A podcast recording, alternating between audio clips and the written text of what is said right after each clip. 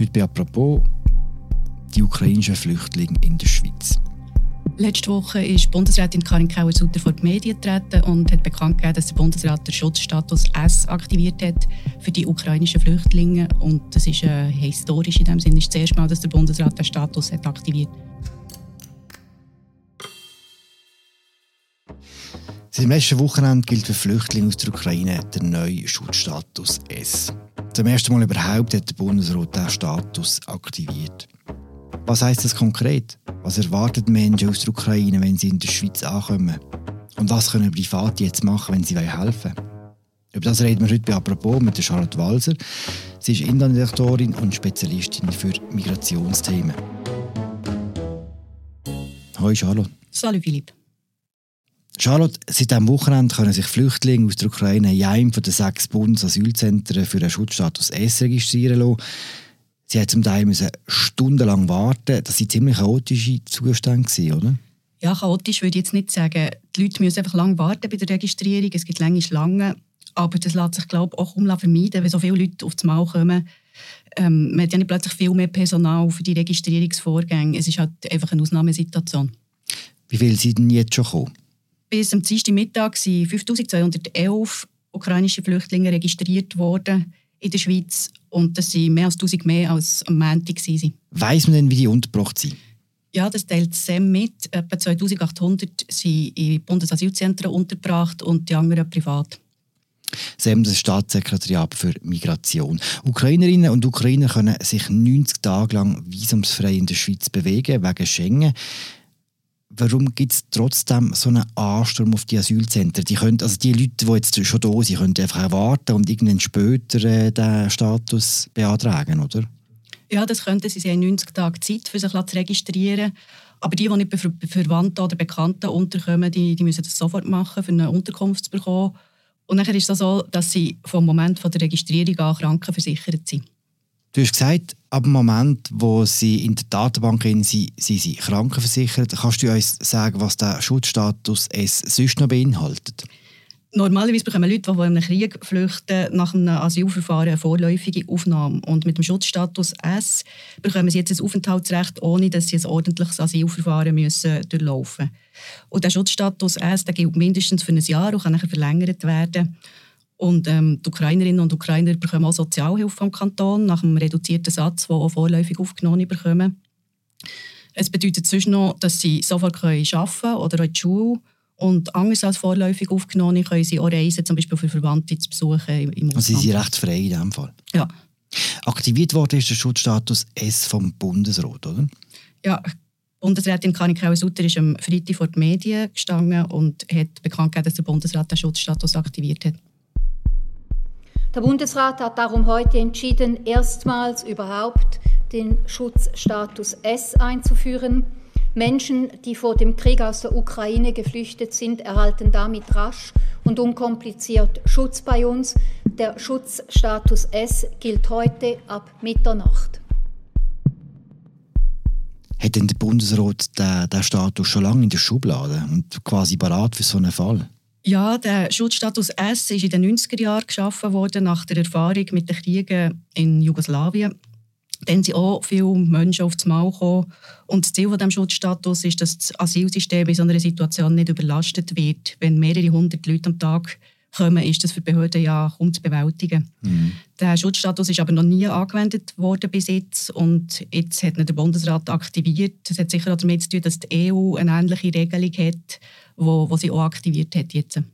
Ein Hauptgrund für die Aktivierung ist, dass das Asylwesen nicht überlastet. Wenn, wenn man sagt, es kommen mehrere hundert Flüchtlinge pro Tag. Mit wie vielen Flüchtlingen insgesamt rechnet denn der Bund? Ich glaube, das weiß im Moment einfach niemand so genau. Aber ähm, sie bereiten sich darauf vor, dass es wirklich Tausende, Zehntausende in den nächsten paar Monaten sein Und weiss man, wie lange die bleiben?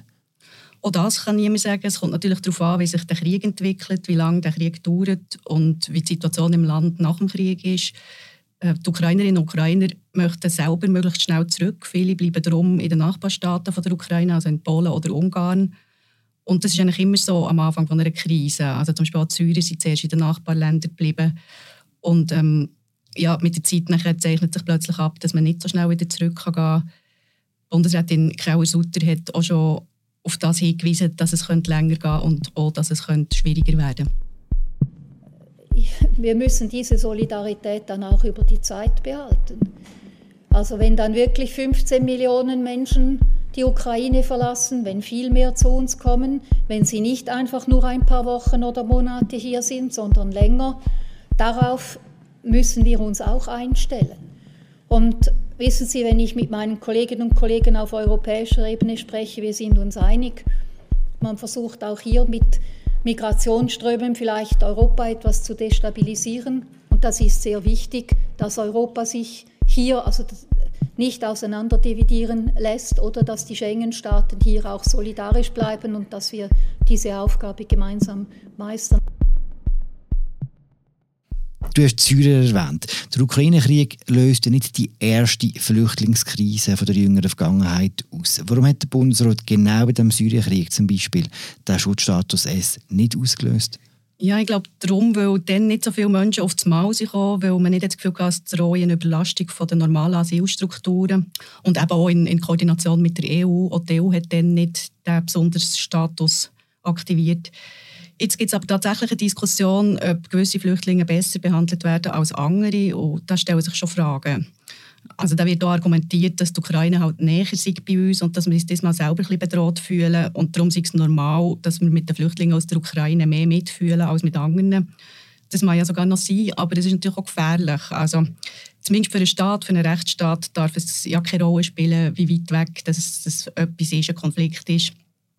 Und das ist in bestimmten Punkten, zum Beispiel beim Reisen, die Ukrainer mit dem Schutzstatus S viel besser gestellt sind als zum Beispiel die Syrer, die vorläufig aufgenommen sind. Das, denke ich, schon ein Problem. Also meine Meinung ist, dass man da wird über Anpassungen müssen nachdenken auch bei der vorläufigen Aufnahme. Mhm. Weil in der EU ist es übrigens auch anders. Also dort bekommen Kriegsflüchtlinge einen sogenannten subsidiären Schutz, der ein besserer Status ist als bei uns die vorläufige Aufnahme.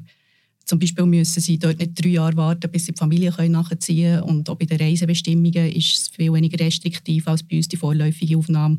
Und ich könnte mir schon vorstellen, dass das bei uns dann auch zu Diskussionen führt, ob es da Anpassungen braucht. Das heißt, im besten Fall ist die Diskussion jetzt, die so leicht rassistische Züge hat, führt dazu, dass dann die Situation für alle besser werden könnte? Es wäre zumindest denkbar, ja. Wenn wir jetzt zurück zu den Flüchtlingen aus der Ukraine kommen, kannst du mir sagen, wie viele Plätze der Bund für die Flüchtlinge hat? Der Bund kann bis zu 9000 Plätze bereitstellen. Das haben sie im Rahmen von einer Notfallplanung so organisiert, 2015-16. Und sie sind auch noch weitere Plätze am Suchen. Der Schutzstatus S tut ja, wie du gesagt hast, beinhalten, dass die Leute so arbeiten können und in die Schule können und so weiter. Was macht der Bund, um die Flüchtenden in unseren Alltag zu integrieren? Sind da Sachen geplant? Beim Schutzstatus S sind eigentlich keine Integrationsgelder vom Bund an Kantonen vorgesehen. Aber der Bund hat schon Bereitschaft signalisiert, dass er sich dann würde beteiligen würde. Weil es ist unbestritten, zumindest, dass es Sprachkurs braucht. Andere Integrationsmaßnahmen vielleicht weniger, aber Sprachkurs wird es brauchen. Und gibt es schon ein Signal, dass so auch solche Schritte unternommen werden? Es gibt gerade heute gibt's, äh, Besprechung zwischen Bund und Kantonen zu diesem Thema. Ja. Mm. Du hast gesagt, 9000 Plätze hat der Bund. Gleichzeitig rechnen wir mit viel mehr Flüchtlingen. Eine wichtige Rolle spielen glaube ich, die Privaten, oder? wo es auch schon recht viele Betten gibt, die registriert worden sind. Ja, es sind schon über 50'000 private Betten registriert worden. Also die Bereitschaft ist riesig. Es melden auch ihre Ferienwohnungen an, ihre Zimmer, die sie noch haben. Und was lassen sich die Leute ein? Die Flüchtlingshilfe, die das organisiert, zusammen mit Campax, sagt, sie sollten mindestens drei Monate Flüchtlinge beherbergen und sie sollten auch bereit sein, denen zu helfen, sich in der Schweiz zurechtzufinden. Und das wird sicher nicht ganz einfach für beide Seiten, mhm. könnte ich mir vorstellen. Also es ist ein Rechtscommitment, das man eingeht, oder? Ja. Was macht man eigentlich, wenn man selber jetzt helfen will, wenn, wenn, man, wenn, man das, wenn man das Leid sieht und die Not in der Ukraine und, und denkt, eben, ich habe eine Ferienwohnung, ich habe noch Platz bei mir. Bei wem muss man sich melden? Man kann sich bei der Flüchtlingshilfe melden oder bei der Organisation Campax. Und jemand von der Flüchtlingshilfe oder auch vom Kanton besucht nachher die Gastfamilie. Weil man muss ja schauen, man muss die Flüchtlinge davor schützen, dass sie in die Fänge von Kriminellen geraten, von Menschenhändlern. Und ähm, nachher werden die Familien auch begleitet von jemandem von der Flüchtlingshilfe, die die nachher eine Ansprechperson. Mhm.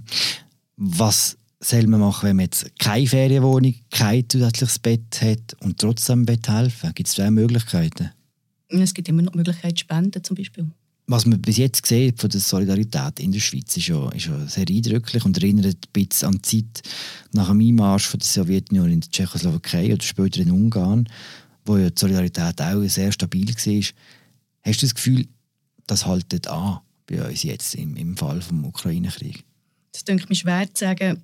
Ich weiß auch nicht, ob die Stimmung dann wirklich immer nur positiv war. Ich glaube, ich habe neulich etwas gelesen, dass es auch dann Probleme hat mit der Zeit nachher. Vielleicht hat man das auch ein bisschen falsch in Erinnerung.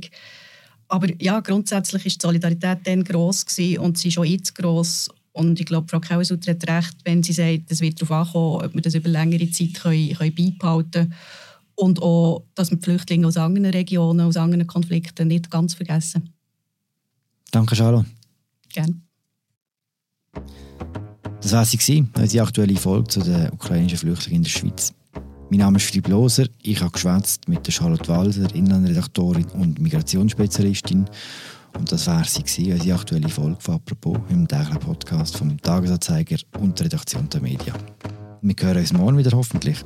Ciao zusammen.